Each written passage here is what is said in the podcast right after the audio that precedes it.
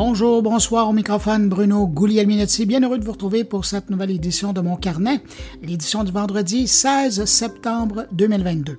Dans cette édition, on va parler de TikTok avec un expert du réseau. On va parler des nouveautés sur LinkedIn avec une experte aussi euh, du réseau. Et on va parler du service de musique en continu Galaxy dont on souligne les 25 ans de création et qui a été absorbé depuis par le grand groupe Stingray Music. Avec Thierry Weber, on va parler de podcast. Stéphane Ricoul nous parle de Washington qui se donne les moyens pour encadrer l'usage du numérique sur son territoire. Et puis Jean-François Poulain nous parle d'évaluation de la qualité en production numérique. Alors voilà pour le contenu de cette édition. Maintenant, je prends quand même un instant pour saluer cinq auditeurs de mon carnet. Salutations toutes particulières à Michel Latendresse, François Godbout, René Baril, Geneviève David et Francis Grignon. À vous cinq, merci pour votre écoute. Et puis merci à vous que je n'ai pas nommé mais qui m'accueille en ce moment entre vos deux oreilles.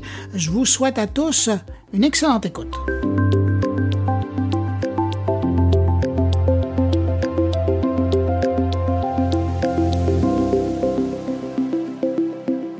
Je commence avec Facebook qui a annoncé cette semaine le retour des forums de discussion à la Usenet, les espaces de clavardage d'une époque qui date d'avant l'arrivée du web. Non, plus sérieusement, Zuckerberg a annoncé l'arrivée pour bientôt des groupes de discussion sur Messenger et dans les groupes Facebook. Si vous utilisez Discord, vous comprendrez d'où vient l'inspiration, assez directe d'ailleurs, avec un nouveau service qui reprendra, comme avec Discord aujourd'hui, et aussi les forums Usenet d'avant, des espaces de discussion par catégorie. La seule innovation, c'est que ces lieux d'échange pourront être utilisés avec du texte, de la voix ou de la vidéo. Les événements organisés sur Facebook auront également droit à l'option d'avoir des canaux de discussion dédiés à eux. Les Community Chats, j'ai hâte de connaître le nom en français, sera donc accessible depuis Messenger ou les groupes Facebook. Et bien qu'on dit que ces espaces d'échange vont être équipés de plusieurs outils de modération qui permettront aux administrateurs de bloquer, de supprimer, de mettre en sourdine certains commentaires ou même de bannir des participants, je donne peu de temps avant de voir les premiers dérapages qui surviendront dans ces environnements. Parce que malheureusement, les fouteurs de troubles, les trolls, vont se donner rendez-vous dans ces environnements pour embêter les autres, c'est clair, et c'est seulement une question de temps, malheureusement. Pendant ce temps, un document interne d'une autre plateforme de Meta a fuité cette semaine. Le Wall Street Journal a mis la main sur un document qui confirme qu'Instagram a de grandes difficultés présentement face à son concurrent TikTok. Selon le document, les utilisateurs de TikTok passent 11 fois plus de temps sur la plateforme à regarder des vidéos que ceux qui sont sur Instagram pour faire la même chose. Au quotidien, ça veut dire que les utilisateurs d'Instagram passent 17,6 millions d'heures à regarder les Reels. En comparaison, chez TikTok, ce n'est pas 17 millions d'heures, mais bien 198 millions d'heures par jour qui sont passées à regarder des vidéos. La seule bonne nouvelle dans ce document interne, c'est qu'Instagram devance encore, mais pour combien de temps, TikTok au niveau des revenus publicitaires. Instagram a généré 23 milliards de dollars en 2021, c'est sept fois plus que TikTok. On parle encore de TikTok et euh, cette fois dans le contexte de la désinformation. C'est euh, une nouvelle étude sur le sujet publiée par la société américaine NewsGuard qui ramène le sujet. Selon leurs chercheurs, la désinformation sur TikTok a atteint un niveau alarmant dans un contexte où de plus en plus d'adolescents et de jeunes adultes utilisent la plateforme pour s'informer.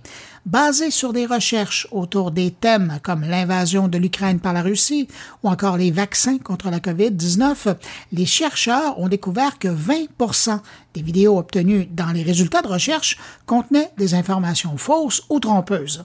Selon NewsGuard, et je les cite, la toxicité de TikTok constitue désormais un danger important parce que les recherches de Google suggèrent que TikTok est de plus en plus utilisé par les jeunes pour trouver des informations intéressant de regarder ce qui se prépare du côté de chez Disney pour les prochaines années.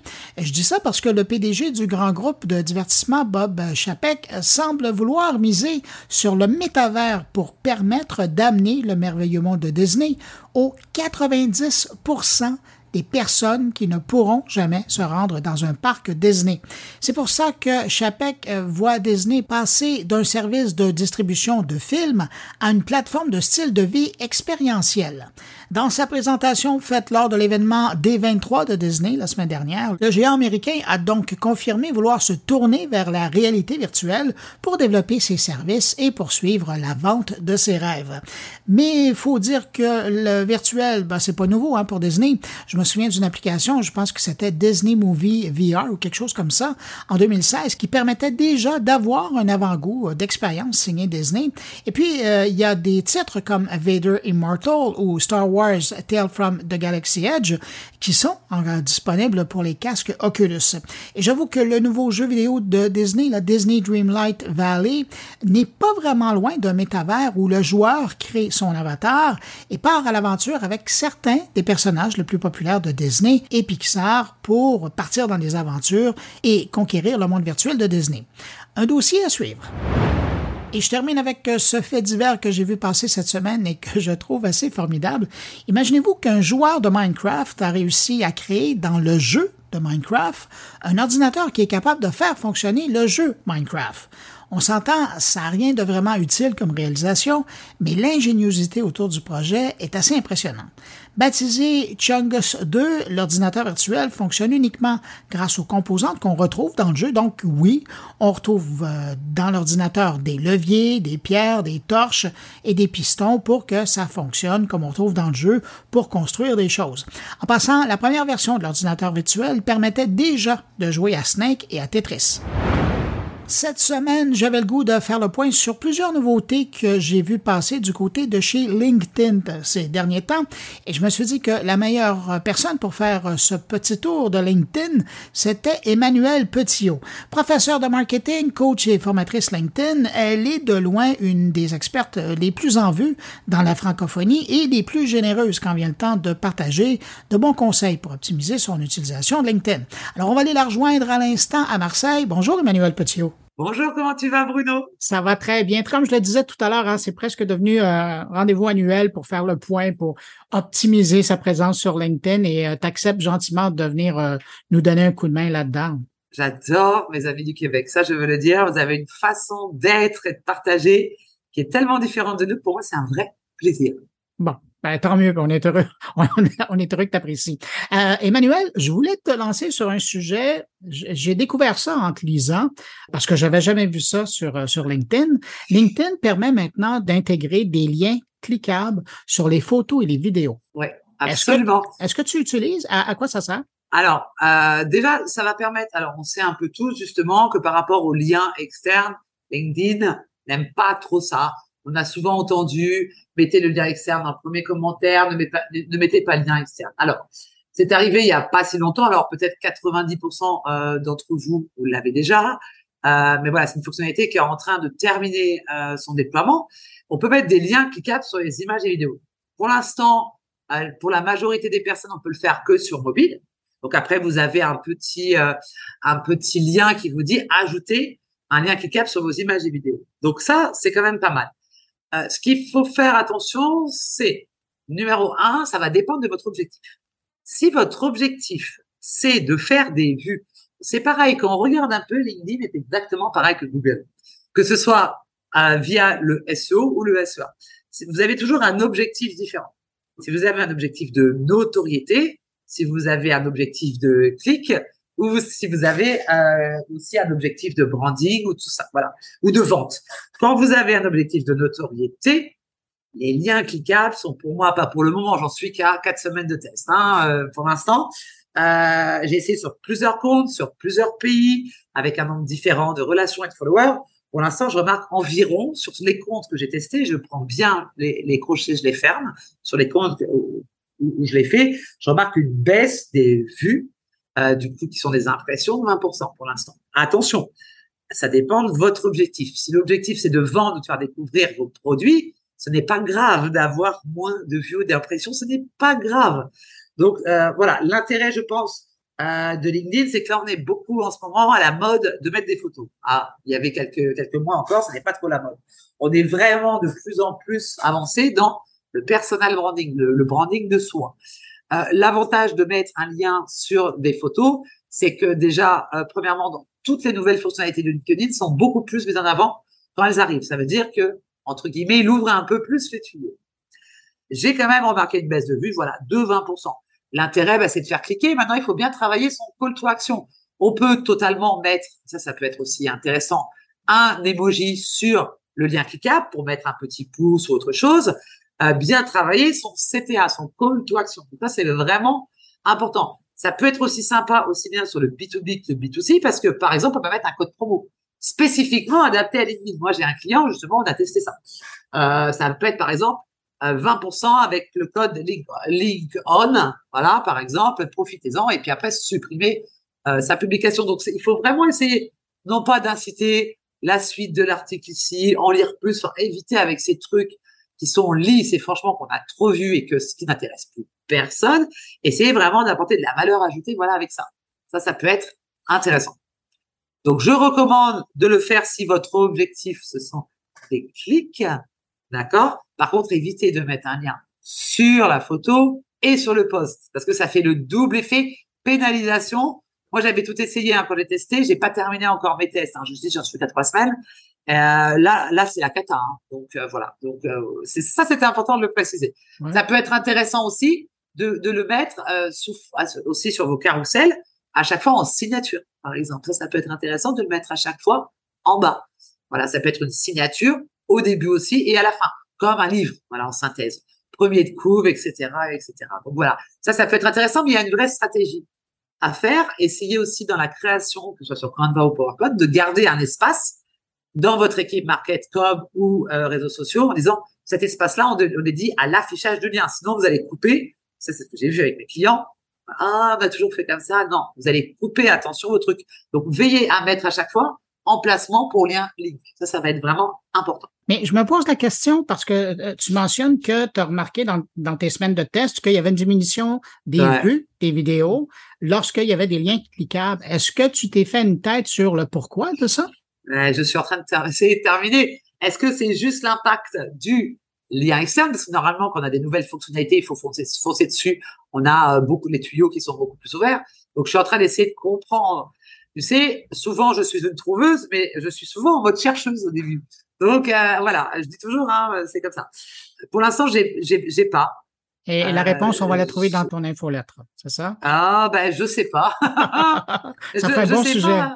Oui, je sais pas, non, non. Et puis en plus, euh, bon, euh, il y en a pas mal qui le font et euh, et je me dis voilà, moi je travaille, je travaille toute seule. Donc moi, c'est des sujets aussi que j'expose lors de mes cours à mes élèves. Et puis justement, on essaye quand je suis en école d'ingé d'essayer de trouver ensemble aussi. C'est ça qui est intéressant. J'ai droit à des sujets open, donc ça c'est cool. Bah, je t'amène sur un autre euh, sujet. Il y a une fonctionnalité que, encore là, j'ai découvert avec toi, épingler un commentaire sur les publications LinkedIn. Je savais pas qu'on pouvait faire ça sur LinkedIn maintenant. Ça vient d'arriver, c'est tout frais, c'est tout chaud, ça sort du four. Donc c'est normal que tu ne savais pas. Euh, oui, alors ça c'est génial. Euh, voilà, autant sur l'autre, je, je, suis un petit peu euh, dubitatif. C'est bien hein, d'ajouter des fonctionnalités, d'ailleurs, ça c'est cool, mais euh, ça peut remplacer pas mal de boutiques Insta. Je suis en train de voir sur les liens. Mais là, euh, ce qui est intéressant, euh, c'est qu'on peut, par exemple, quand on fait des signatures, voilà, pour les signatures, euh, par exemple, votre poste vous plaît, vous plaît, n'hésitez pas à activer la cloche parce qu'on sait très bien que la cloche, etc. vous voulez en savoir plus, prenons rendez-vous pour un rendez-vous découverte. voilà, suivez mon hashtag. Donc tout ça, qui était actuellement noyé, sauf si des personnes sympas likaient ça. Euh, D'ailleurs, moi, j'ai inventé euh, un blog qui s'appelle Gros pavé de pub, ne cliquez pas, gros pavé de pub. Et les gens, comme ils sont sympas, ils sont gentils, ils savent que j'adore rigoler. Et là, c'était il, y a une semaine, j'ai dit, il y en a plein qui ont liké, donc c'était cool. Donc j'ai épinglé et il y a des gens qui ont liké. Donc ça, c'est cool parce que du coup, euh, dans tout le fil d'actu, ça remonte. Donc même les gens sans cliquer sur mon post, voire plus, il voit un petit peu euh, mon commentaire épinglé, donc ça m'intéresse d'un point de vue de visibilité, de transformation, de lead, de, tout ce que tu veux, ça m'intéresse. Voilà. Et là, ça m'intéresse vraiment. En plus, c'est simple. Hein. Il suffit de cliquer sur les trois petits points sur son propre commentaire. Euh, donc ça, c'est quand même cool. Il y a que le créateur euh, du coup du contenu qui peut le faire. Hein. Si toi, tu as créé ton post, tu peux épingler le commentaire que tu as envie, que ce soit le tien ou celui d'un autre. Voilà. Donc ça, ça peut être autant épingler le tien, sauf si, par exemple, quelqu'un qui a 300 000 followers qui est connu tu as fait un super commentaire.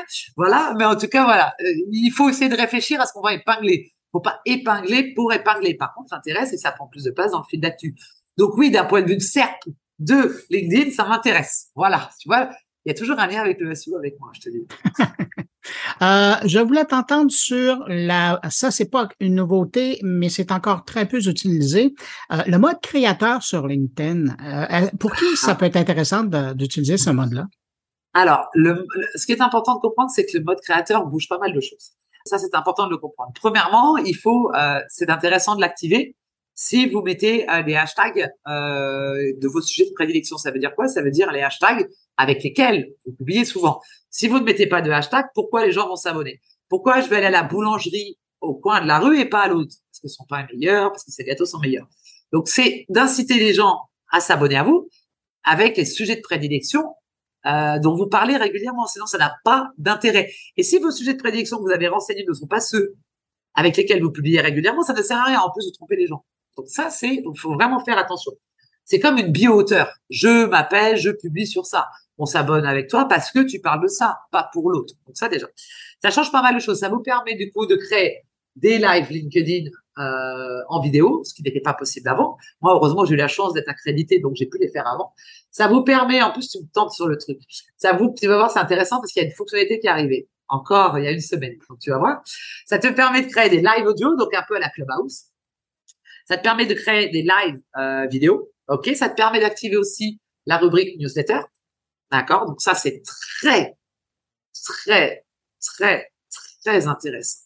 Je, je, le dis, ça mériterait un autre podcast parce que là, vraiment, il y a une vraie strate à faire dessus. Et je le dis, c'est super intéressant. Euh, D'un point de vue de rentabilité, c'est génial. Hein, la newsletter, c'est absolument génial.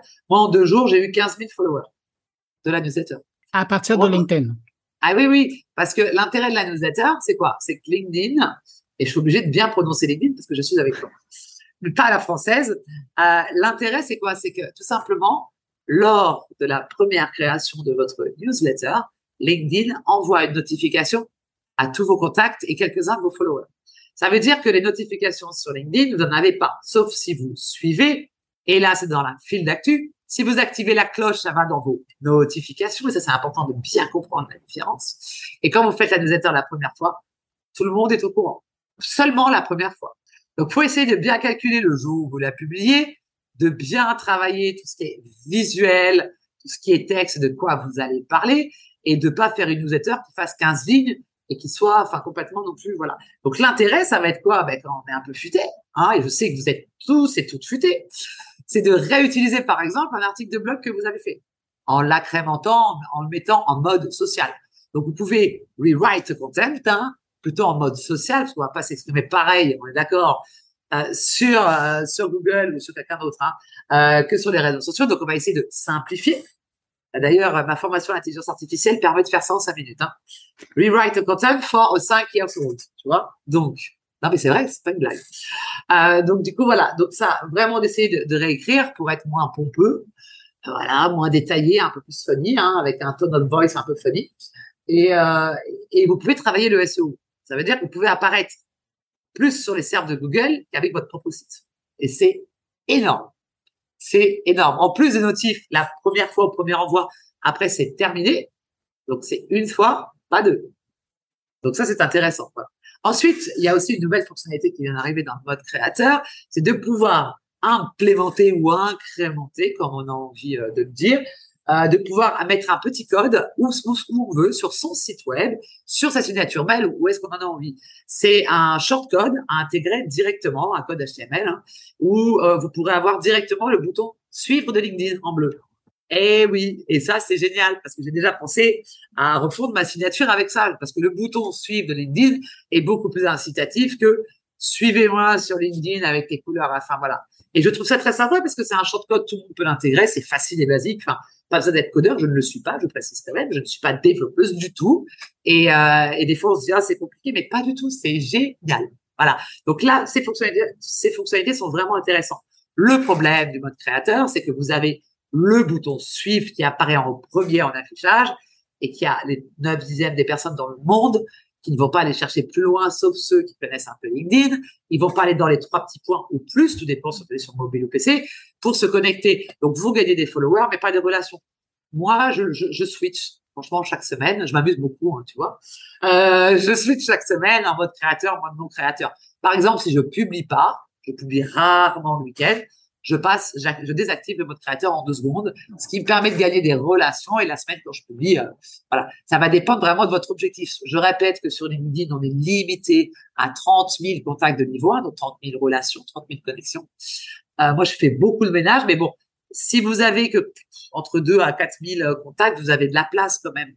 Voilà. C'est, je pense qu'il faut switcher mais d'abord augmenter d'abord vos relations de niveau 1 aussi quoi voilà je pense qu'il faut faire un mix voilà c'est j'espère que ça vous aidera mais c'est ce que je fais Emmanuel, merci pour ta générosité, c'est fascinant, c'est plein de bons conseils que tu viens de donner.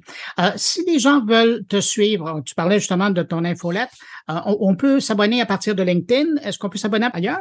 Ah ben oui, oui, oui, on peut s'abonner à partir de LinkedIn. Je mets d'ailleurs dans ma rubrique ma sélection.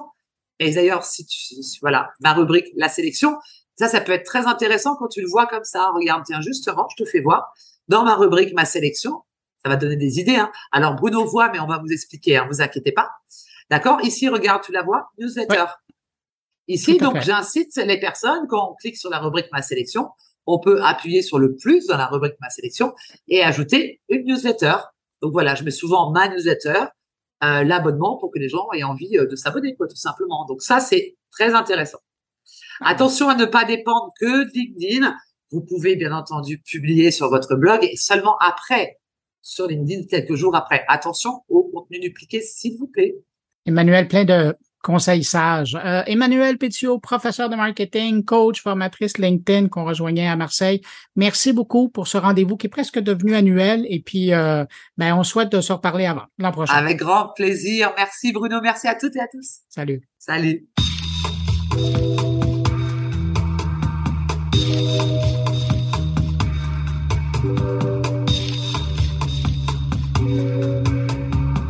Alors, de LinkedIn, on passe à TikTok maintenant. Mais pour parler de TikTok, j'ai invité un monsieur que je suis avec beaucoup d'intérêt d'ailleurs depuis euh, plus d'un an sur euh, TikTok, alors que jour après jour, il y va de ses observations et de ses conseils au sujet de la plateforme.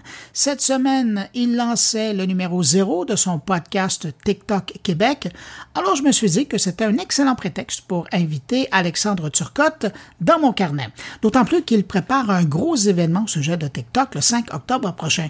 Bonjour Alexandre Turcotte. Bonjour. Alexandre, d'abord, ben, félicitations pour euh, ce que vous faites sur les réseaux sociaux parce que dans la vie, vous êtes formateur TikTok, vous créez l'infolette TikTok Québec, mais en marge de tout ça, vous êtes quelqu'un de fondamentalement très généreux. Je sais que ça peut être du positionnement professionnel pour votre entreprise, mais, mais d'être jour après jour présent sur TikTok pour nous pointer les nouvelles fonctionnalités, pour nous pointer les bonnes pratiques, pour nous pointer les mauvaises pratiques, et, puis à l'occasion nous divertir, c'est pas rien ça. Puis juste pour ça là, puis je, fais partie des milliers de personnes qui vous suivent.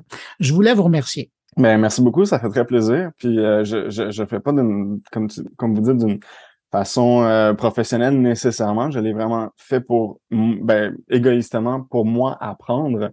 Je me suis dit la meilleure façon d'apprendre, c'est d'enseigner. Donc, dès que j'apprends quelque chose, je le partage. Puis, euh, c'est aussi pour moi non seulement un moyen de le partager sur TikTok, mais un moyen pour moi de, le partager également sur, euh, sur mon infolettre, tiktokquebec.com. On revient en arrière. D'où vous est venu l'intérêt de TikTok? Parce que vous auriez pu être un consommateur de la chose, mais pas nécessairement vous lancer corps et âme là-dedans. Mais là, c'est devenu vraiment quelque chose qui vous occupe à temps plein. C'est venu d'où pour vous euh, l'intérêt de TikTok? Euh, bonne question. Moi, j'ai toujours été un créateur de contenu, puis quelqu'un qui aimait justement les réseaux sociaux. Donc, en 2000, 2021, euh, je travaillais pour une agence qui s'appelle Astar Marketing et je donnais des formations réseaux sociaux et sites web à des, à des clients, petites moyennes entreprises. Et justement, j'ai euh, un, un, de nos clients qui m'avait demandé une formation TikTok. Et moi, j'avais fait euh, deux, trois vidéos de mon chat, puis j'avais mis l'application de côté. Donc là, je leur ai dit, OK, ben, donnez-moi quelques semaines que je suive moi-même des formations et que je me mette à créer du contenu euh, avec un compte personnel sur, sur, la plateforme. Puis c'est vraiment à partir de là que j'ai eu la piqûre dans la création de contenu, mais aussi en apprendre plus sur la plateforme. Et euh, je me suis rendu compte ben, qu'à cette époque-là, au Québec, il y avait vraiment peu de littératie concernant justement comment fonctionne la plateforme, comment l'utiliser, autant pour les créateurs de contenu, mais aussi pour les entreprises. c'est comme ça que je me suis vraiment intéressé à la chose, puis que en euh, comme, comme j'ai mentionné tantôt, en, en, septembre 2021, ben, j'ai lancé une infolettre pour parler de la question. Mais, qu'est-ce qui fait que vous vous êtes accroché les pieds dans TikTok? Parce que vous disiez, hein, vous, vous, étiez euh, consultant pour une boîte euh, qui était stratège en communication numérique. Il y en a d'autres plateformes. Mais qu'est-ce qui fait que vous êtes accroché les pieds dans TikTok? Ah, ben, je pense que c'est ce qui accroche tout le monde en ce moment sur TikTok. C'est un contenu qui est, incroyablement euh, divertissant, mais aussi éducatif. Et c'est une plateforme au niveau de l'algorithme qui nous propose du contenu selon nos intérêts et pas selon euh, à qui on s'abonne. Euh, et c'est pour ça que l'algorithme est si euh, puissant et si fort, c'est qu'il il, nous donne vraiment ce qu'on veut, des fois sans le savoir, pour nous, ben, en tout cas, moi pour m'instruire ou pour nous divertir. Puis je, me suis vraiment retrouvé là-dedans. Donc un mélange de, de, création de contenu au niveau de l'idéation, mais aussi au niveau visuel, au niveau de l'image, au niveau du montage. Donc un peu ce que j'aimais aussi au niveau tout ce qui est tout ce qui est télé, tout ce qui est vidéo. Donc c'était un, un parfait mix euh, pour moi, pour la créativité surtout. C'est intéressant ce que vous dites, euh, des choses qui peuvent nous intéresser sans qu'on le sache. Ah oui, c'est sûr, c'est un, un, puissant outil qui, peut parfois comme un peu faire peur, mais, mais, mais oui, absolument. Maintenant, vous, quand vous regardez ça, TikTok, euh, parce que, tu sais, si on compare, puis pas, on s'entend, les réseaux sociaux, c'est pas vieux, là, quand on, on met ça dans l'ordre des choses, mais quand on regarde le développement que Facebook a, a pris, après, après les MySpace et compagnie, là, euh, les LinkedIn, les Twitter, Instagram après. Comment vous expliquez que TikTok arrive à, à, se renouveler et à prendre une aussi grande part de marché, mais aussi à se renouveler assez rapidement pour arriver maintenant à être le réseau social incontournable pour les entreprises, pour les, les personnalités qui veulent être présentes sur les réseaux sociaux? C'est une, une, bonne question. Je pense que TikTok répond définitivement à un besoin qu'il n'y avait pas. Euh, et comme je dis, c'est surtout grâce à l'algorithme qui propose vraiment du contenu et pas basé sur euh, à qui on est abonné, mais vraiment sur, selon nos intérêts. Quelque chose qui avait pas nécessairement euh, avec avec Facebook, avec les autres plateformes, en tout cas en Occident. Donc c'est quelque chose d'assez intéressant à ce niveau-là. Je pense que justement, ben, le, le, le, modèle fonctionnait bien en Chine et, et, et, donc la maison mère de, de, de, de, TikTok, donc qui est a décidé de d'importer ce modèle-là en Occident. Puis on le voit là, ça, ça, ça, ça, a un intérêt immense, ça continue de, de se développer et même la plateforme en soi, là, chaque jour, il y a quasiment des nouvelles fonctionnalités, il y a des nouvelles choses qui apparaissent. Donc, c'est un, moteur très, très, très puissant euh, qui, justement, qui, s'améliore selon les, je dirais, les besoins des utilisateurs. Quelque chose que qu'Instagram a pas fait pendant un méchant moment. Donc, il, il, se mettait pas à jour, puis euh, les gens ont comme gardé un peu le pli. Et là, ben, TikTok a, poussé justement un peu plus les, les mises à jour, disons, euh, forcer euh, justement ses concurrents à, à, être encore plus euh, euh, créatifs ou à se renouveler justement au niveau des fonctionnalités. Donc, ce qui, est, ce qui est tout à fait bien parce que je pense que la, la compétition, ça, ça apporte quelque chose de sain justement pour les utilisateurs, donc tant mieux. Oui, c'est ce qui explique que euh, récemment, on a vu, euh, euh, je pense qu'on est rendu à un tiers de ce qui nous est présenté sur dans les propriétés de Meta qui, qui sont des comptes auxquels on n'a aucun lien, mais qui poussent selon nos intérêts. C'est pour vous montrer effectivement l'impact. Maintenant, on a l'impression que tout le monde devrait aller là-dessus, mais quelle entreprise, quelle organisation gagne à être présente, puis à quelque part aussi, qui aurait à perdre à être présent là-dessus? Euh, c'est une, une, bonne question c'est sûr que moi, ce que je dis, c'est je, je, force personne à y aller. Je pense que tout le monde euh, peut y trouver son compte, dépendamment de la façon qu'il fait, parce que l'avantage euh, de TikTok, c'est, c'est de la vidéo. Donc, si on est capable de partager un message en texte ou en image, ben pourquoi pas en vidéo, parce que euh, on dit une image vaut mille mots, mais une vidéo vaut, mille images.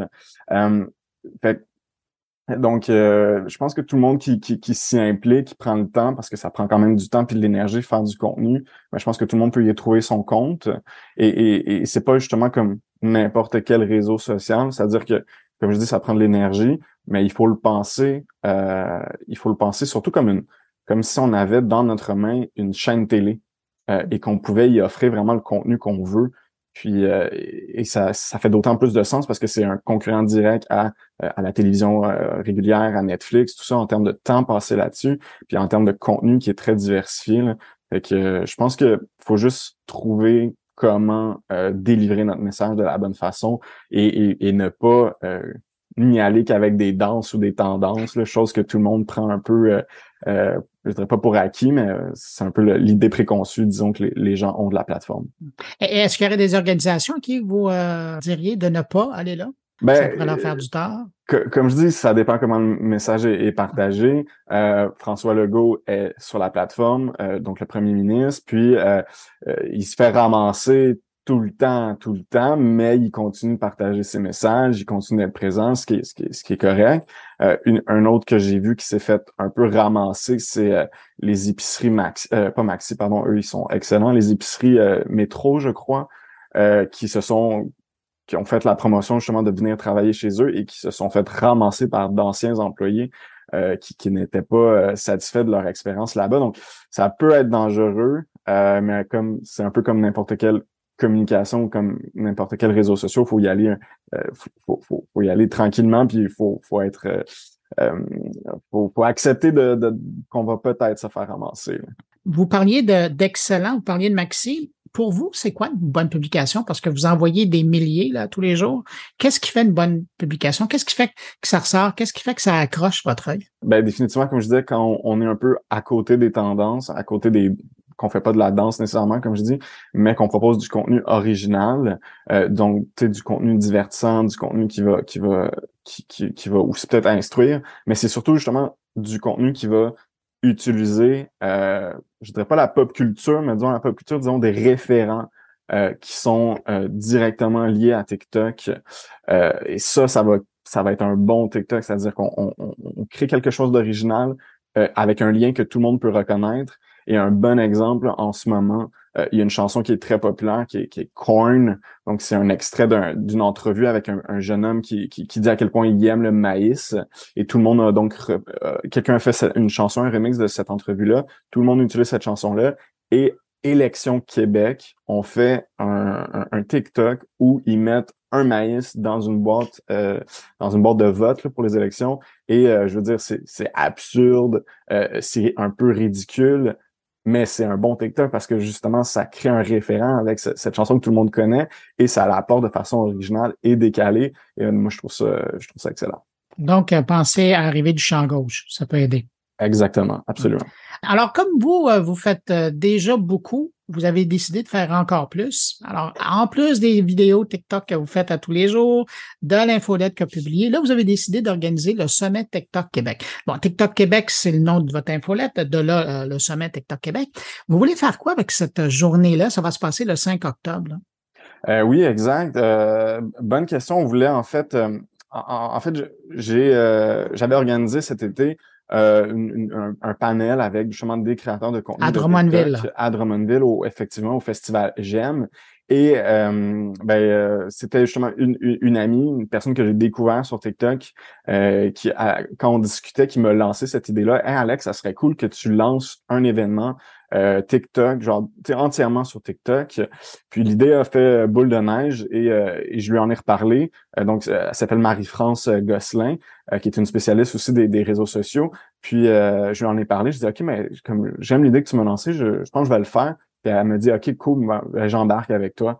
Fait que, fait, fait l'idée, en fait, c'est vraiment de nous d'instruire encore une fois, de donner le plus d'informations à propos de TikTok, le plus de clés, euh, de réunir des créateurs de contenu, euh, des spécialistes aussi.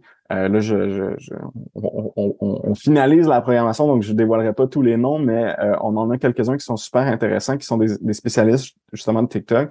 Euh, aussi des, des, des, gens qui font de la publicité là, sur TikTok qui se sont spécialisés là-dedans. Donc l'idée, c'est vraiment de donner le plus de clés, le plus d'outils, le plus d'informations, euh, mais pas aux créateurs de contenu, mais vraiment aux entreprises, euh, aux agences, euh, vraiment à ceux qui veulent tenter l'aventure TikTok, qui ont peut-être pas nécessairement toutes les clés, ou ceux qui sont déjà là, mais qui veulent euh, avoir encore plus d'infos, encore plus de, de, de ressources pour mieux s'enligner. donc c'est vraiment, c'est vraiment ça notre objectif. Euh, si on désire avoir plus d'informations ou réserver sa place, euh, comment ça fonctionne? Euh, on va sur sommettiktokquebec.com. donc, c'est là qu'il y a le plus d'informations. On peut déjà réserver notre billet. Ce qui est le fun, c'est que les billets sont, sont envolés vite. On a fait des un early bird qu'on a appelé. Donc, on a donné des billets pour ceux qui voulaient s'inscrire sans même dévoiler rien de, notre programmation. Et cette partie-là, c'est déjà envolé euh, en une semaine. Euh, mais ce qui est le fun, c'est que ça va être un événement en ligne. Donc, il n'y a, pas de limite de billets de notre côté. Donc, c'est un événement en ligne. Euh, ça se passe de 10h à 15h, comme, comme, comme, vous avez dit, le 5 octobre. Et le but, là, c'est que les gens puissent profiter à, la maison de, tout ce contenu-là. Et ça va être également disponible en rediffusion là, pour ceux qui ne pourront pas assister à tous les, les échanges. Donc, donc voilà. Je vous souhaite, euh, avant le sommet, je vous souhaite euh, de très bonnes vidéos parce que je me, je regarde aller, là, je me dis, bon Dieu, il doit passer du temps pour créer ces vidéos-là. Je vous souhaite beaucoup de bon temps de création. Merci pour le résultat, merci pour l'infolette. Et puis, euh, ben, on vous retrouvera au sommet TikTok le 5 octobre prochain. Merci à vous. Au revoir.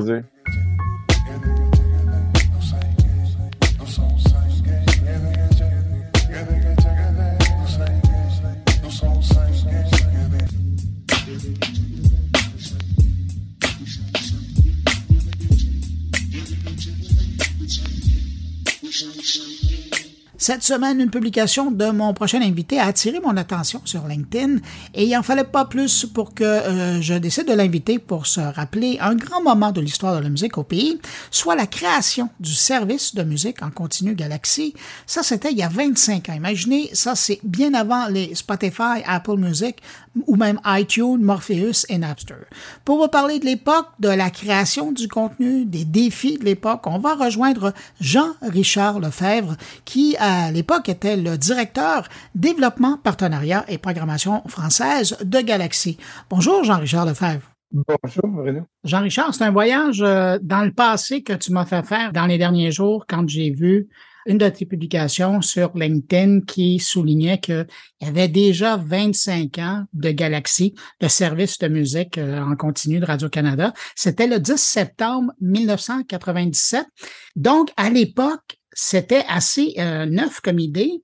Là, on parle vraiment d'innovation. L'idée, c'était de permettre aux gens, à partir de chez eux, avec leur abonnement de câble, d'avoir accès à un grand nombre de chaînes thématiques de musique continue. Oui, alors comme, comme tu disais, c'était assez innovant. Je dirais pas révolutionnaire, mais c'était assez innovant dans le sens que euh, ça, ça, ça, se disait complémentaire à la, à la radio traditionnelle. C'était un réseau de musique euh, qui nous arrivait donc sans publicité, donc c'était pas de la radio, sans publicité ni animation. C'était un, un, un, réseau multi-chaînes, donc qui contenait le bouquet initial, contenait 30 chaînes, dont 7 en français. Et ça nous arrivait par la télé. Alors c'était assez audacieux, c'était euh, audacieux sur le plan, on dirait, technologique sur le plan des habitudes de, consommation de la musique, euh, parce que c'était offert par les télédistributeurs numériques qui, à ce moment-là, arrivaient avec, bon, c'était la naissance du satellite, souvenons-nous, euh, et évidemment, les câbles distributeurs euh, passaient de l'analogue au, numérique, donc ils, ils, ils, offraient ces services, ce service-là, à la base, au service de base. Donc, pour le consommateur, il n'y avait pas non plus de coût direct associé à ça. C'était, euh, je dirais pas gratuit, mais c'était intégré au forfait de base, euh, gratuit comme la radio. En fait, on a toujours pensé que la radio était gratuite. Euh, alors oui, c'était assez innovant. Euh, sur le plan de la technologie, encore une fois, c'était c'était propulsé par 30 jukebox qui contenaient 500 euh, disques compacts chacun. Euh, c'était c'était quand même euh, c'était quand même et c'était programmé par des, des experts en télétravail d'un bout à l'autre du pays. Donc pour une certaine garantie de qualité là, bien sûr parce que comme tu le disais plus tôt, Bruno, c'était une division de Radio-Canada, donc euh, il y avait euh, un grand souci de, de, qualité de contenu, donc une grande, un grand souci de, de qualité. Mais avant qu'on parle de la programmation, je veux parler de, de, l'aspect technique. Écoute, des serveurs de Jukebox avec 500 CD. Comment ça se passait? Parce que si j'ai ma mémoire est bonne, là, il y avait à, tous les mois la musique changeait. C'était dans le fond, c'est l'enceinte des playlists là, qui étaient proposées par les programmateurs. Et est-ce que ça veut dire que vous étiez une fois par mois vous changiez les CD qui étaient dans le jukebox?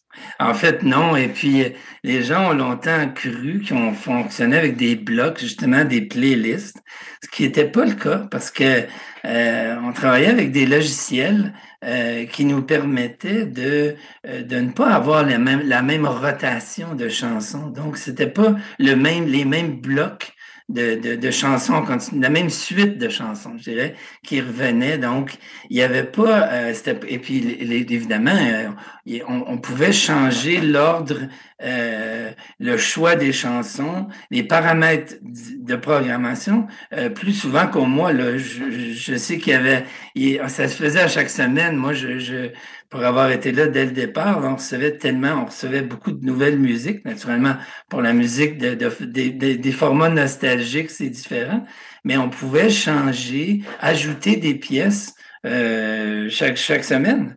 Donc, euh, il y avait, il y avait un, mouvement, c'était c'était euh, toujours en mouvement cette programmation-là. Il y avait toujours des chansons qui s'ajoutaient, les rotations étaient, étaient changées, évidemment. Euh, et puis c'est pour ça qu'on était aussi vu comme très complémentaire à la radio traditionnelle, qui à ce moment-là, euh, on lui reprochait beaucoup de jouer, d'avoir des très hauts taux de répétition, de jouer moins de titres. Alors, euh, mais ça, je pourrais y revenir là, si tu veux, mais c'était sur le plan technologique, effectivement. Alors, il n'y avait pas euh, les CD, c'était toujours les mêmes. Ce sont, c'est-à-dire qu'on avait jusqu'à 500 CD dans chacun de ces jukebox-là. Euh, puis quand il en manquait, bon, on faisait des compilations, tout simplement. Euh, puis on les, on les mettait dans, dans le jukebox. Là. Mais il y avait, on avait un bon inventaire de titres, je dirais. Toi qui étais euh, au cœur de cette histoire-là, parce que tu t'occupais à la fois du ben, la programmation, euh, qui était déjà une tâche importante, parce que si la programmation n'est pas bonne, on n'écoute pas. Mais il y avait tout le développement, le partenariat. On revient là en 1997. Euh, la musique en ligne, euh, la musique à la télé, euh, c'est pas quelque chose de présent dans, le paysage des gens. C'était quoi le plus difficile au niveau de convaincre les gens, les partenaires là-dedans d'embarquer? En fait, la plus grande réticence nous est venue des, des, compagnies de disques, qui étaient pour nous des, pas des incontournables. Ça, notre, notre succès dépendait beaucoup d'eux.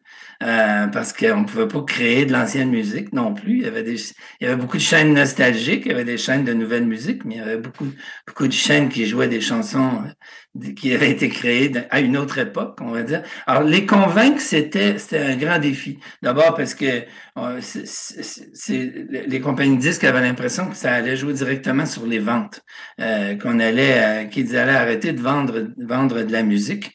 et puis, c'est, donc qu'on a eu besoin, certain, on avait nous-mêmes un service, un petit travail de vente à les, à les convaincre de qu'on allait justement pouvoir euh, la carte, la diversité à ce moment-là était déjà très très importante pour les convaincre. Alors de ce côté-là, euh, ça a été, ça a pris un certain temps avant de les convaincre, d'autant plus que on jouait la copie maîtresse, on jouait le, le CD, on jouait la copie numérique.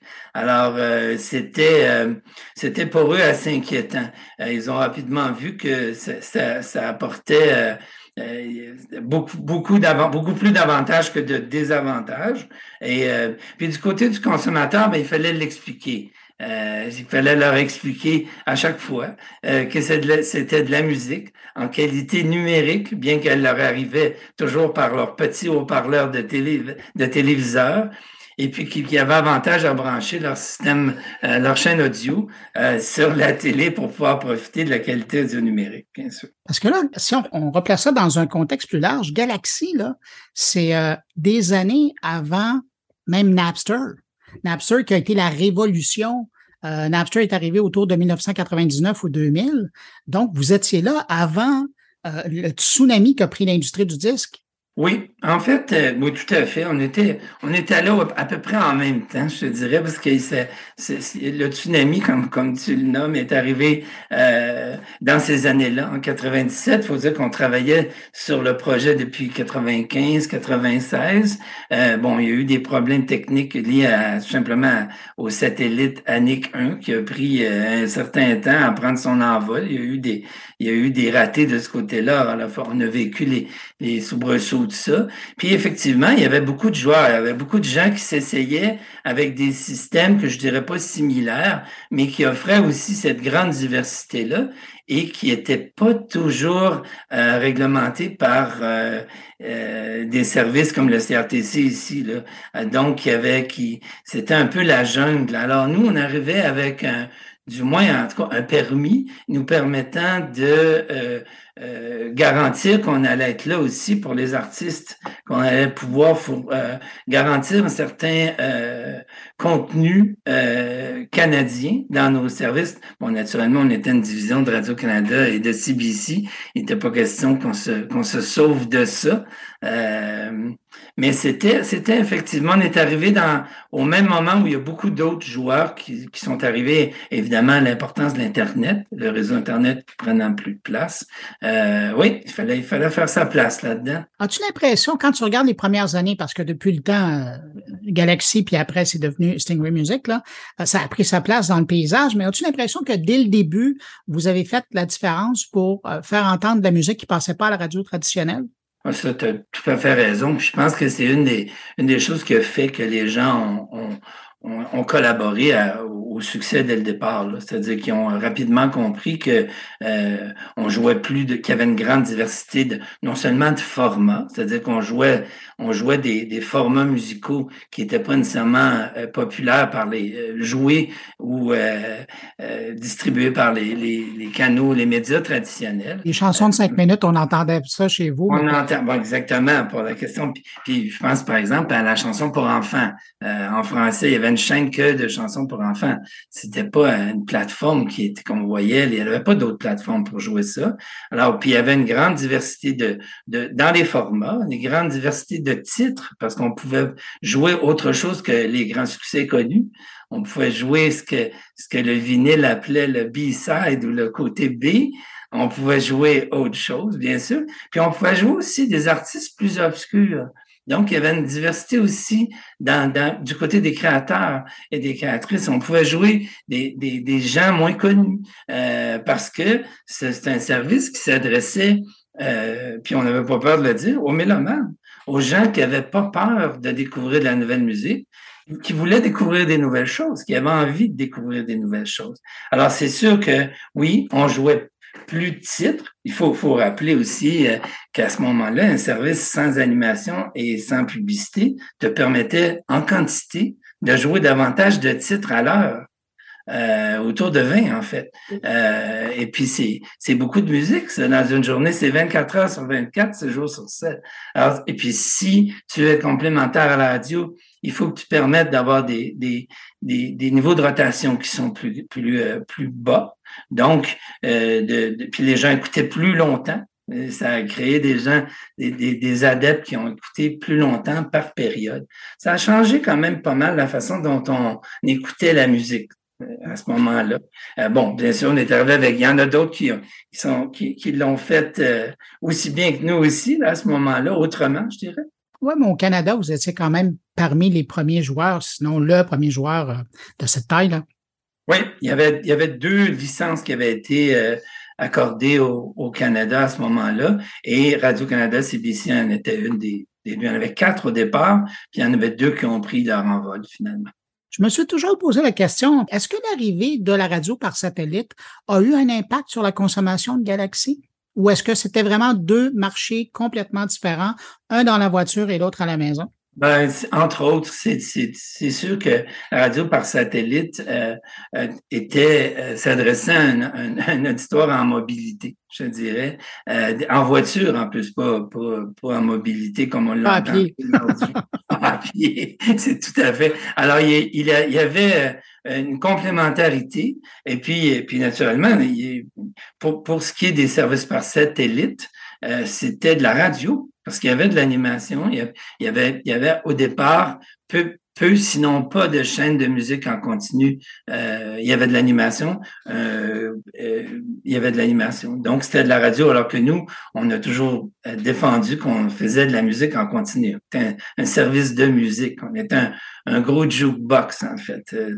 là, je m'adresse aux programmateurs de musique il y a 25 ans qui a passé. Mm-hmm. Est-ce que, et toi, dès le départ, tu t'occupais, tu avais des chaînes à toi que tu programmais? Encore aujourd'hui, tu programmes des chaînes. Est-ce que en 25 ans, ton style de programmation a changé? Euh, je dois dire que le, mon style, je crois pas. J'ai toujours ce même souci-là. Euh, les, les, J'aime bien un, un, terme que les anglophones utilisent qui est curator qui euh, puis je, je, me, je, me, je, me considère aussi comme un, un, un, conseiller, un assistant, celui qui filtre. Donc, je suis celui qui reçoit beaucoup de musique, beaucoup de, de toutes sortes de, de, de, musique.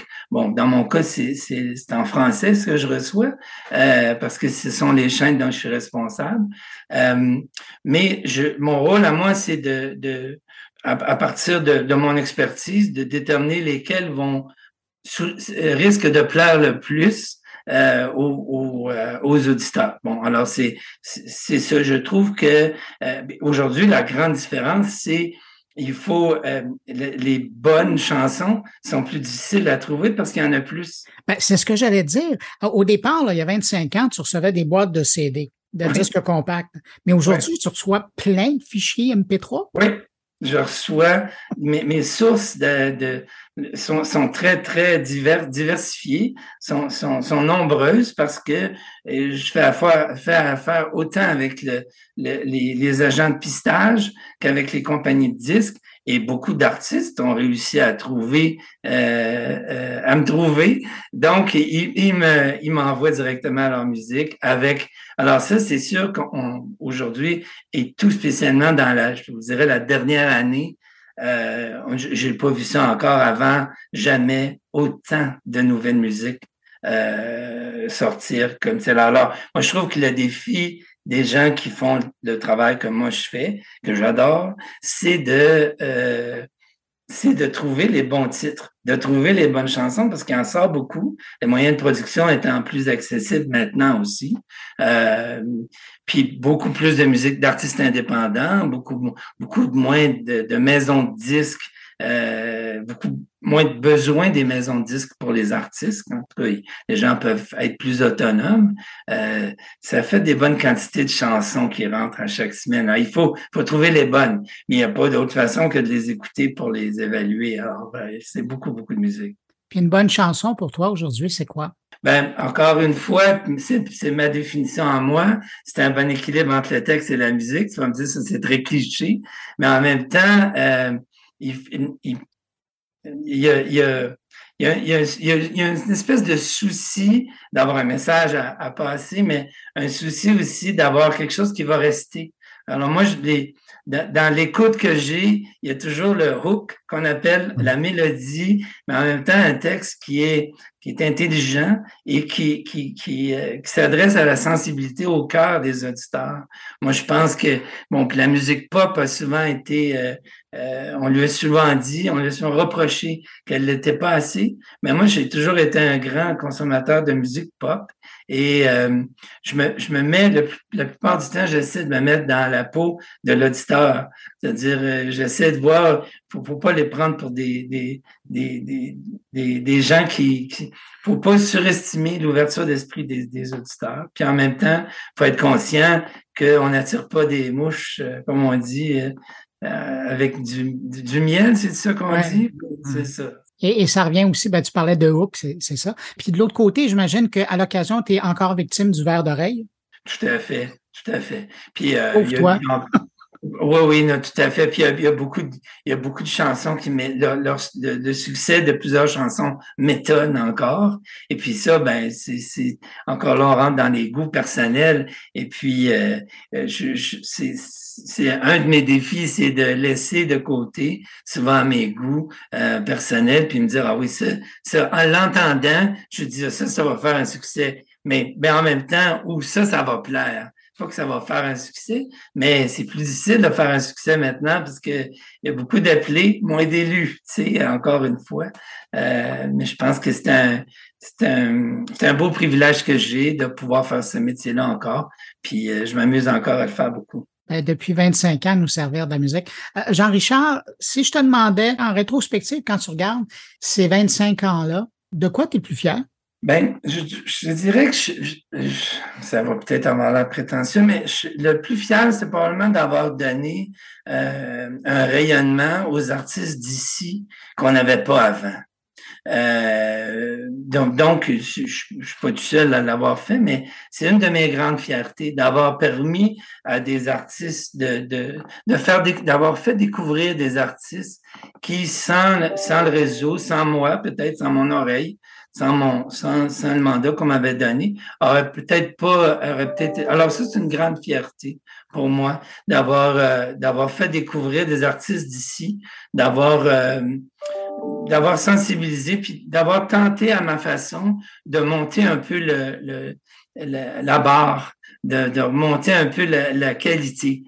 C'est très, peut-être ça peut sembler prétentieux, mais c'est ce dont je suis un peu fier, le plus fier, je pense. Je pense que tu as raison. Et tu me fais penser, pour envoyer un coup de chapeau à Alain Pinault, qui était le, patron de Galaxy à l'époque euh, qui pilotait. Alain Pinault et, Michael Junta qui ont été, euh, on était, c'est une petite équipe, hein, Galaxy au départ, on était trois. Alors Michael Junta, Alain Pinault, je vous salue. Merci euh, beaucoup Bruno de le faire. Euh, ça a été une aventure extraordinaire et c'est encore, moi dans mon cahier à moi, une belle étoile que j'ai. C'est un, c'était un beau, euh, un beau projet. Puis euh, chapeau à Radio-Canada et à CBC aussi d'être embarqué dans ça. C'était très, très innovant. Ben, en tout cas, merci d'avoir été là et d'être toujours là, par 25 ans plus tard, à, programmer de la musique euh, francophone, puis à, être un ambassadeur hein, des, créateurs d'ici. Jean-Richard Lefebvre, à l'époque, il était directeur développement, partenariat et programmation française de Galaxy. On parle de 1996-2008.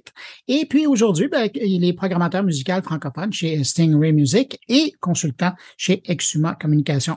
Jean-Richard Lefebvre, merci beaucoup. C'est un plaisir. Bonne journée à vous.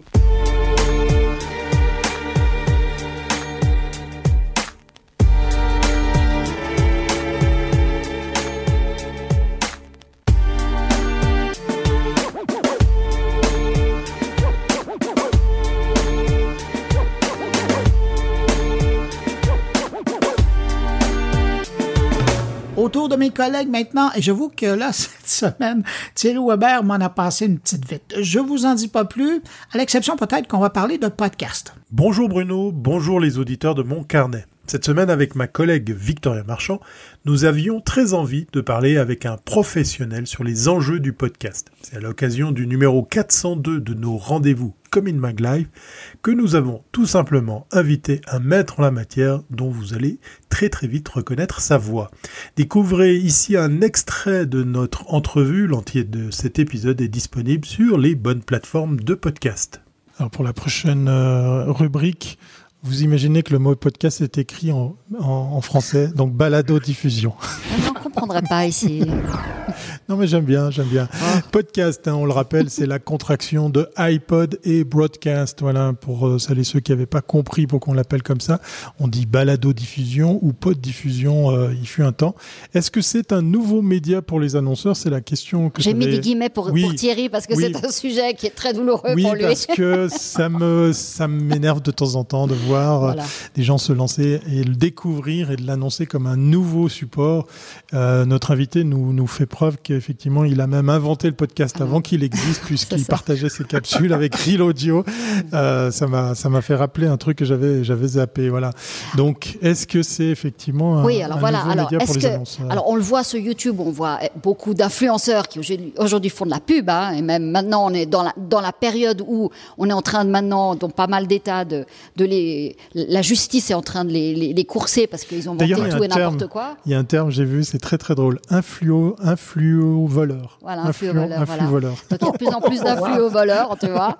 Bon, maintenant, ça, c'est truc. Mais alors, au niveau du podcast, est-ce que c'est un outil euh, vraiment qui peut intéresser les marques? Parce que là, sur les grands marchés, on voit que ça marche. Sur des petits marchés comme le nôtre, ça, on doit encore évangéliser les, les, annonceurs. Alors, donne-nous un petit peu ton expérience quand tu as démarré. Comment tu as réussi, toi, à, imposer euh, ce format? Ben, C'est qu'il y a différents formats qu'on peut utiliser quand vient le temps de, de d'appâter ou d'intéresser euh, des annonceurs. Euh, d'une part, bien évidemment, il y a le placement traditionnel comme on entend à la radio depuis des années. Là, ça, ça, ça existe, mais c'est pas ce qui est plus accrocheur sur un podcast. Ce qui est plus accrocheur, c'est ou euh, une commandite officielle, donc ou si vous voulez un panneau en annonçant que euh, cette, euh, ce, podcast vous est proposé ou est, ou est appuyé ou est soutenu par la compagnie X, l'organisation X. Ça, c'est une chose. Mais moi, personnellement, ce que je trouve le plus intéressant, c'est que quand l'annonceur participe, et je mets entre guillemets, à l'éditorial. Je vous donne deux exemples. Dans le passé, moi, j'ai fait de grandes séries, et c'était une entente commerciale et, éditoriale aussi, une grande série avec un grand groupe bancaire euh, euh, au Québec qui s'appelle Desjardins. Oui, je me souviens. Et un grand groupe financier. Là. Et ces gens-là, je, quand on, s'est parlé, je leur ai dit, ben, écoutez, moi, je veux aborder plusieurs sujets qui, où on retrouve des experts dans le domaine chez vous. Alors, j'ai le choix de le faire où je parle avec plusieurs euh, entreprises financières, grands groupes financiers, ou sinon, ce que je fais, euh, c'est que je le fais avec vous et ça sera euh, dans le cadre d'une, d'une commandite. Et donc, ce que j'ai fait avec eux, à un moment donné, sur dix semaines qui se suivaient, il y avait un moment où je faisais une entrevue avec leur spécialiste UX, leurs spécialistes euh, de l'application mobile, leurs spécialistes du site web, euh, leurs spécialistes du transactionnel, euh, leurs spécialistes du service clientèle en ligne. Donc, différentes thématiques qui, à quelque part, faisaient rayonner leur savoir-faire, mais en bout de ligne, le contenu, il était générique et donc il parlait de l'approche, de la problématique et pouvait faire grandir l'auditeur dans sa réflexion par rapport à ce sujet-là. Et moi, j'ai pas de problème à faire ça parce que c'est clairement annoncé dès le début qu'il y, a, une entente commerciale. Mais une fois que ça, ça a été dit, euh, que je parle avec l'entreprise Y ou Z euh, qui a une expertise et qui a euh, un savoir-faire dans le domaine, moi, j'ai pas de problème avec ça. Et les auditeurs semblent pas non plus. Il y a personne qui m'a écrit ou, ou, m'a interpellé en me disant, ben moi, je, je, je, trouve ça douteux là, ce que vous faites. parce que tu fais toujours ton job, quoi. Finalement, ton travail, il est, il est toujours euh, correctement. fait correctement. C'est sur des thèmes qui t'intéressent et euh, c'est exactement. Puis dans un autre cas, j'ai fait le même truc avec une grande firme qui s'appelle Deloitte, le consultant, et ces gens-là encore m'ont permis donc de décliner dans différents euh, angles leur savoir-faire interne et donner accès à des gens qui normalement euh, valent 400 dollars l'heure en conseil. Bon ben moi je les avais euh, gratuitement puis je les partageais à, aux auditeurs. Alors c'est gagnant-gagnant et c'est beaucoup plus rentable pour une entreprise de faire de cette façon-là parce que une fois que ces entrevues elles sont là et qui sont disponibles, ben c'est assez fascinant de les voir partir fou avec l'entrevue et de le partager sur LinkedIn ou d'autres plateformes où ils sont présents et ça leur permet c'est du contenu de marque en supplémentaire mais qui est pas fait par eux. Et vous le savez, quand on fait faire du contenu qui concerne notre marque mais par un tiers, ben, à l'œil du lecteur ou de l'auditeur, ça, ça a toujours plus de valeur. Exact. Ça a l'air super simple hein, quand on t'entend euh, parler justement de ces différents exemples. c'est très simple. mais, mais, comment, comment euh, se, se, sont passées les, les, les rencontres? Est-ce que c'est ton réseau ta, ta, visibilité? Parce que notre invité il est, il est quand même très très humble. Hein. C'est quand même le gars qu'on est allé chercher pour deux lives sur la télé à la mort de Steve Jobs. Hein. Je, me, je suis obligé d'en parler parce que c'était la référence. C'est toujours d'ailleurs la référence. Euh, pour l'anecdote, c'était assez Tu t'es retrouvé en live sur les deux chaînes en même temps. en direct euh, pour les téléspectateurs. J'étais en direct sur les deux chaînes en même temps. ouais, ça c'était assez drôle. Mais est-ce que c'est est-ce que c'est là justement l'explication d'arriver à, à convaincre un Deloitte, d'arriver à convaincre un Desjardins de, de te faire confiance et de te confier ce genre de mandat ou euh, c'est toi qui vas les chercher? Comment, comment ça, ça fonctionne pour que on explique euh, à notre audience comment ça marche? Ouais, ben l'histoire est différente dans les deux cas. Euh, c'est sûr que en partant d'avoir une notoriété, ça aide énormément parce qu'il y a une partie de la vente que tu n'as pas besoin de faire en disant t'es qui et euh, qu'est-ce que tu peux leur amener. Mais l'autre côté aussi, c'est les chiffres. Hein. Euh, ces gens-là, si j'avais seulement 250 auditeurs, ils diraient ah, c'est intéressant, ah, mais merci beaucoup. Bah mais on arrive à négocier quelque chose d'intéressant parce que ils voient qu'ils ont déjà des milliers de personnes qui sont intéressées par des sujets qui portent sur le numérique, qui, qui sont déjà là. Eh ben, merci pour, pour ton éclairage et puis surtout merci. de ton temps parce qu'effectivement, on le rappelle, il y a quelques heures de décalage entre ici, la Suisse, nos montagnes et Montréal. Merci à toi et puis surtout très très belle journée et puis on va se dire à, très très bientôt. Merci Bruno. Salut, au revoir.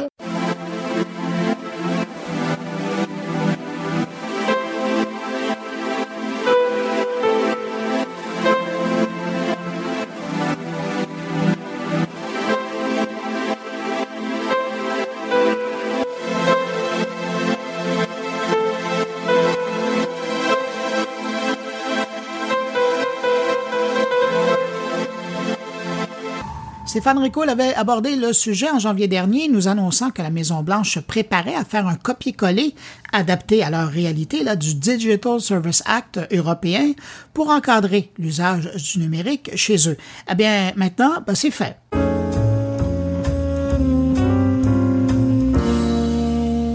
Le 8 septembre dernier, la Maison-Blanche a convoqué une séance d'écoute avec des experts et des praticiens sur les dommages causés par les plateformes technologiques et la nécessité d'une plus grande responsabilisation. Enfin, pourrait-on dire oui, mais c'est surtout un signal fort comme quoi les travaux menés avec rigueur et justesse par l'Union européenne font écho aujourd'hui en tant que source d'inspiration. Lors de la réunion, des experts et des praticiens ont identifié des préoccupations dans six domaines clés que sont la concurrence, l'intimité, la santé mentale des jeunes, la désinformation, le comportement illégal et abusif, y compris l'exploitation sexuelle, et enfin la discrimination algorithmique et le manque de transparence. Pour la portion concurrence, ce sont les effets du comportement anticoncurrentiel des grandes plateformes sur les petites et moyennes entreprises et des entrepreneurs qui sont un enjeu et cela inclut les restrictions que les grandes plateformes imposent sur le fonctionnement de leurs produits et sur l'innovation potentielle. Elles peuvent en effet utiliser leur pouvoir de marché pour s'engager dans la recherche de positionnement et ainsi influencer les prix à la consommation. Pour l'aspect intimité, les inquiétudes concernent la collecte effrénée de vastes quantités de données personnelles par les plateformes technologiques qui peut être relié au problème de désinformation sur les plateformes puisque les plateformes de médias sociaux maximisent l'engagement des utilisateurs à des fins lucratives en utilisant des données personnelles pour afficher un contenu conçu pour retenir l'attention des utilisateurs, un contenu souvent sensationnel, extrême et polarisant. La sonnette d'alarme a également été tirée sur les risques pour les droits reproductifs et la sécurité individuelle associés aux entreprises qui collectent des informations personnelles sensibles depuis l'emplacement physique de leurs utilisateurs jusqu'à leurs antécédents médicaux et leurs choix. Rappelons-nous tout le bruit qu'a pu faire le retrait de la loi autorisant l'avortement dans certains États. Concernant la santé mentale des jeunes, si pour certains la technologie offre des avantages de connexion sociale, il existe également des effets cliniques négatifs importants de l'utilisation prolongée des médias sociaux sur la santé mentale de nombreux enfants et adolescents. Au-delà de la santé, les préoccupations concernant la quantité de données collectées à partir des applications utilisées par les enfants mettent l'avant la nécessité de mettre en place de meilleures barrières de sécurité pour protéger la vie privée des enfants et prévenir l'utilisation addictive et l'exposition à des contenus préjudiciables. Pour le comportement illégal et abusif, y compris l'exploitation sexuelle, les experts ont également souligné l'ampleur de ces comportements hébergés ou diffusés par les plateformes, mais pour lesquels elles sont actuellement à l'abri d'être tenues responsables. Un manque flagrant d'incitation adéquate pour s'attaquer raisonnablement à l'exploitation sexuelle des enfants, le cyberharcèlement et la distribution non consensuelle d'images intimes d'adultes. Enfin, concernant la discrimination algorithmique et le manque de transparence, plusieurs experts ont exprimé que la technologie joue désormais un rôle central dans l'accès à des opportunités critiques telles que les offres d'emploi, les ventes de maisons et les offres de crédit, mais que trop souvent, les algorithmes des entreprises affichent ces opportunités de manière inégale ou discriminatoire et ciblent certaines communautés avec des produits prédateurs. Ce manque de transparence signifie que les algorithmes ne peuvent être examinés par quiconque en dehors des plateformes elles-mêmes, ce qui crée un obstacle à une responsabilité significative. Tout ça pour dire que 1. Ça se peut qu'un gouvernement ouvre ses oreilles et accueille favorablement les connaissances des experts liés à l'économie numérique sans que ce soit un paravent en vue des élections à venir. C'était ma petite flèche du jour. 2. Pourquoi réinventer la roue alors que d'autres se sont déjà penchés là-dessus Et j'en parlais justement en début d'année dans mon carnet et sur mon LinkedIn, comme quoi l'Europe semblait vouloir imposer au reste du monde ses exigences en matière de transparence et obligations diligentes raisonnables envers les plateformes numériques à travers l'adoption de sa loi sur les services numériques, le Digital Services Act. Donc, cette rencontre avec des experts et le fait que l'Europe se soit déjà positionnée porte fruit puisque, tenez-vous bien, la Maison Blanche a déjà annoncé les principes fondamentaux pour une réforme à venir. Le brave Joe et son administration font bouger rapidement les choses, semble-t-il. Et ces principes sont les suivants. 1. Promouvoir la concurrence dans le secteur des technologies l'administration Biden-Harris reconnaît que les États-Unis ont besoin de règles de conduite claires pour garantir que les petites et moyennes entreprises et les entrepreneurs puissent rivaliser sur un pied d'égalité, ce qui favorisera l'innovation pour les consommateurs américains et assurera le leadership américain continu dans la technologie mondiale. L'adoption d'une législation visant à lutter contre le pouvoir des plateformes technologiques par le biais d'une législation antitrust semble donc être en route. 2 fournir des protections fédérales solides pour la vie privée des Américains. Il devrait y avoir des limites claires à la capacité de collecter, d'utiliser, de transférer et de conserver les données personnelles, y compris des limites sur la publicité ciblée. Ces limites devraient imposer aux plateformes la charge de minimiser la quantité d'informations qu'elles collectent plutôt que de surcharger les Américains de lecture en petits caractères. Quant à moi, ça mérite d'être clair. 3. Protéger les enfants en mettant en place des protections de confidentialité et en ligne encore plus solides pour eux, notamment en accordant la priorité à la sécurité par des normes et des pratiques de conception pour les plateformes, produits et services en ligne. 4. Supprimer les protections légales spéciales pour les grandes plateformes technologiques. En effet, les plateformes technologiques, malheureusement, bénéficient actuellement de protections juridiques spéciales en vertu de l'article 230 du Communications Decency Act, qui les protège largement de toute responsabilité, même lorsqu'elles hébergent ou diffusent des comportements ou des contenus illégaux et violents. 5. Augmenter la transparence sur les algorithmes de la plateforme et les décisions de modération de contenu. Pour l'administration Biden-Harris, les plateformes technologiques sont notoirement opaques et leurs décisions concernant le contenu affiché pour un utilisateur donné et quand et comment supprimer le contenu de leur site affectent profondément la vie des Américains et la société américaine. Et enfin 6. Arrêter la prise de décision algorithmique discriminatoire. Les États-Unis ont besoin de protections solides pour garantir que les algorithmes ne discriminent pas les groupes protégés par exemple en ne partageant pas les opportunités clés de manière égale, en exposant de manière discriminatoire les communautés vulnérables à des produits à risque ou par une surveillance persistante. Tout ce que je viens d'énoncer n'est qu'une traduction du compte-rendu de la session d'écoute de la Maison Blanche sur la responsabilité des plateformes technologiques que vous pouvez trouver sur son site web. Mais c'est aussi tout simplement logique. Notre société en est arrivée à un point où le comportement des plateformes technologiques n'est tout simplement plus acceptable. Alors merci à l'Union européenne d'avoir mis ses culottes avec son DSA et son DMA aussi. Et pour reprendre les sages paroles de Barack Obama, cette approche ne convient peut-être pas exactement aux États-Unis, mais elle souligne la nécessité pour nous de coordonner nos efforts avec d'autres démocraties. Les États-Unis doivent faire entendre leur voix dans cette conversation mondiale.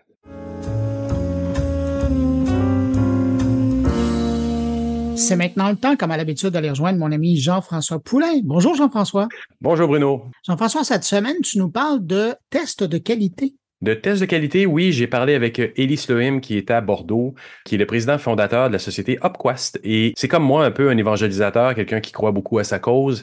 Et puis elle est très bonne sa cause parce qu'en fait, c'est de ramener en début de projet, un peu comme on le dit avec le UX depuis bien longtemps, des paramètres de validation qu'est-ce qu'on va valider à la fin? C'est quoi nos objectifs? C'est quoi? Les paramètres d'accessibilité euh, aussi. Hein? Euh, on, en parle parfois. moi, je me suis fait demander la question, est-ce que mon site est accessible?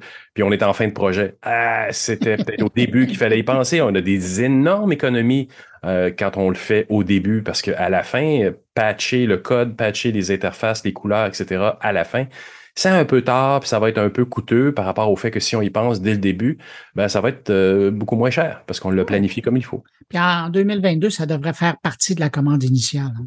Euh, toujours, oui, oui, absolument, et c'est encore très, très, très souvent négligé. Et, et euh, donc, Elise il me parlait qu'il y avait une certification justement pour à peu près tout le monde dans l'entreprise. Ça peut être pour les chargés de projet, ça peut être pour les UX, évidemment, pour les programmeurs, pour se familiariser avec ça. Et donc, c'est une formation et certification qu'on prend qui peut être euh, bien intéressante pour des grandes organisations. Il me disait, malgré qu'il est à Bordeaux, qu'il y a beaucoup de Québécois et de Canadiens anglais qui ont suivi cette certification-là. Ah ben écoute, on écoute euh, cette entrevue que tu as fait avec lui et puis ben, je te remercie de cette rencontre. Puis sinon, ben, on se retrouve la semaine prochaine. À la semaine prochaine, Bruno. Merci. Salut. Salut. Alors en fait, il y a déjà beaucoup de gens qui travaillent sur la QA, mais de manière très morcelée, euh, sur différents aspects. Donc tu vas avoir effectivement les informaticiens, toute la partie IT hein, dont tu parles, informatique, où on va travailler sur des tests unitaires, des tests fonctionnels.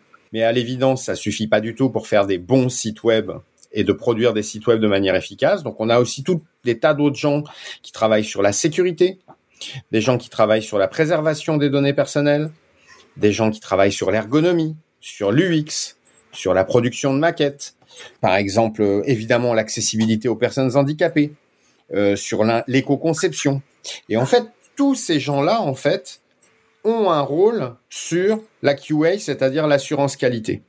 Nous, notre travail, cas la thèse que je défends chez Opquas, c'est pas de dire nous la, la, QA c'est nous, hmm. mais d'essayer de faire comprendre au secteur que tous les efforts qui sont faits par là participent tous de la qualité des sites et que c'est là-dessus qu'il faut travailler globalement. Ben oui, c'est ça. C'est quoi l'avantage donc de, de, de, le coordonner? Toi, c'est ce que tu te proposes de faire ou c'est ce que tu fais déjà?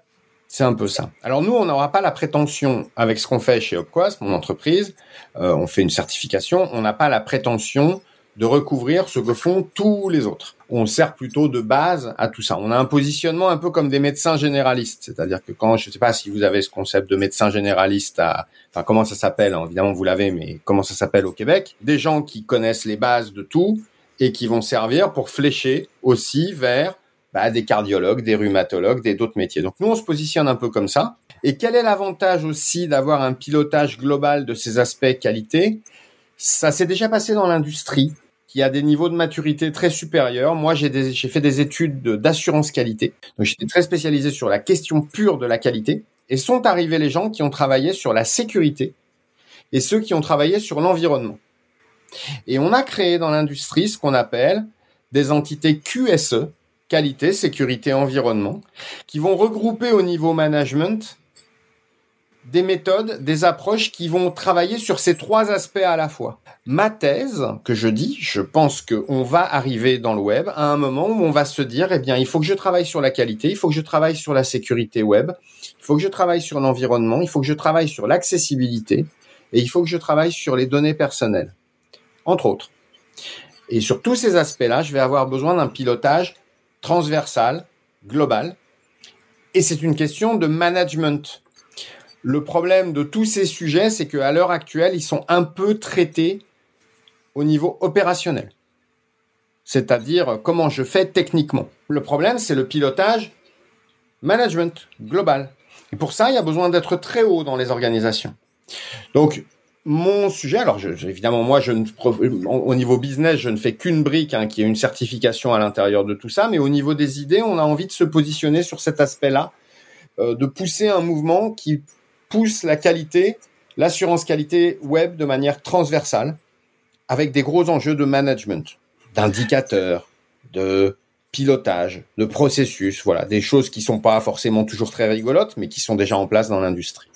Et, et est-ce que ça prévient un peu un phénomène que j'ai vu souvent qui est un gros euh, une grosse phase d'idéation au début, beaucoup de créateurs. Après, le projet passe en, en, processus, en production, et il y a comme une atténuation. Il y, a, il y, a, par exemple, justement, ce que tu dis, il n'y a plus de pilotage pour garder le projet uniforme, le garder simple. Il y a une complexification parce qu'on se dit, oh, on a oublié la sécurité, oh, on a oublié d'autres paramètres. Et à un moment donné, ça devient une espèce de pieuvre euh, et on en perd l'essence de simplicité qui avait été déterminée au début. Est-ce que c'est ça un bon pilotage? Est-ce que ça fait partie de, ce que tu décris? C'est difficile à prouver. Euh, parce qu'il faudrait avoir des retours d'expérience très très importants sur des pilotages globaux. Ce qu'on sait, à coup sûr, c'est que l'utilisation de référentiels, c'est-à-dire le fait de se mettre d'accord avant le projet sur des règles en termes d'accessibilité, en termes de sécurité, en termes de vie privée, déjà on sait que c'est beaucoup mieux que de les découvrir au fur et à mesure. Ça, c'est une première. La deuxième chose, c'est de se dire que lorsqu'on a des équipes, par exemple, qui sont des équipes informatiques ou qui sont des équipes euh, de production de contenu ou qui sont des équipes UX, il est beaucoup plus intéressant de les faire travailler avec des référentiels communs. Par exemple, dans l'accessibilité ou dans la vie privée, quand on commence un projet, on a un certain nombre de règles à respecter, elles sont déterminées.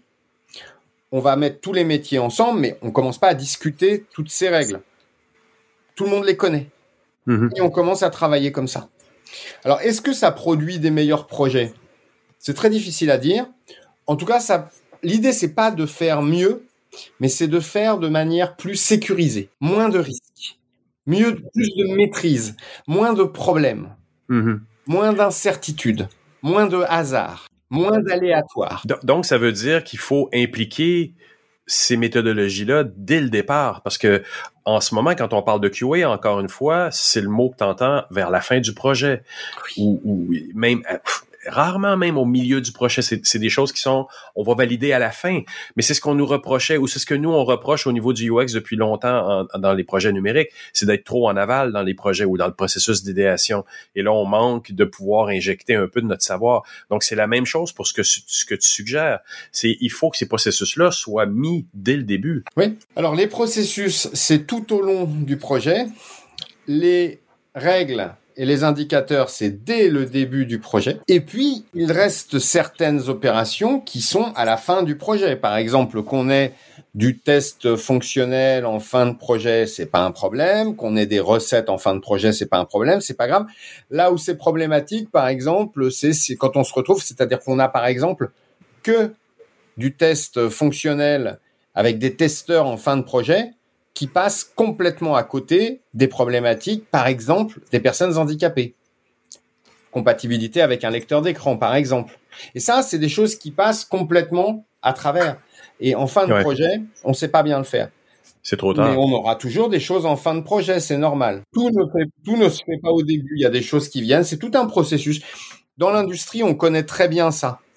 Dans l'industrie, en fait, le contrôle final, tout l'enjeu de l'industrie, c'est de déplacer le contrôle final en amont. Il faut. Pour la simple raison que c'est un calcul économique. Si je détecte un défaut à la fin du projet, c'est trop tard. C'est surtout qu'il m'a coûté beaucoup plus cher et j'ai amené tous les gens qui ont travaillé dessus m'ont coûté de l'argent.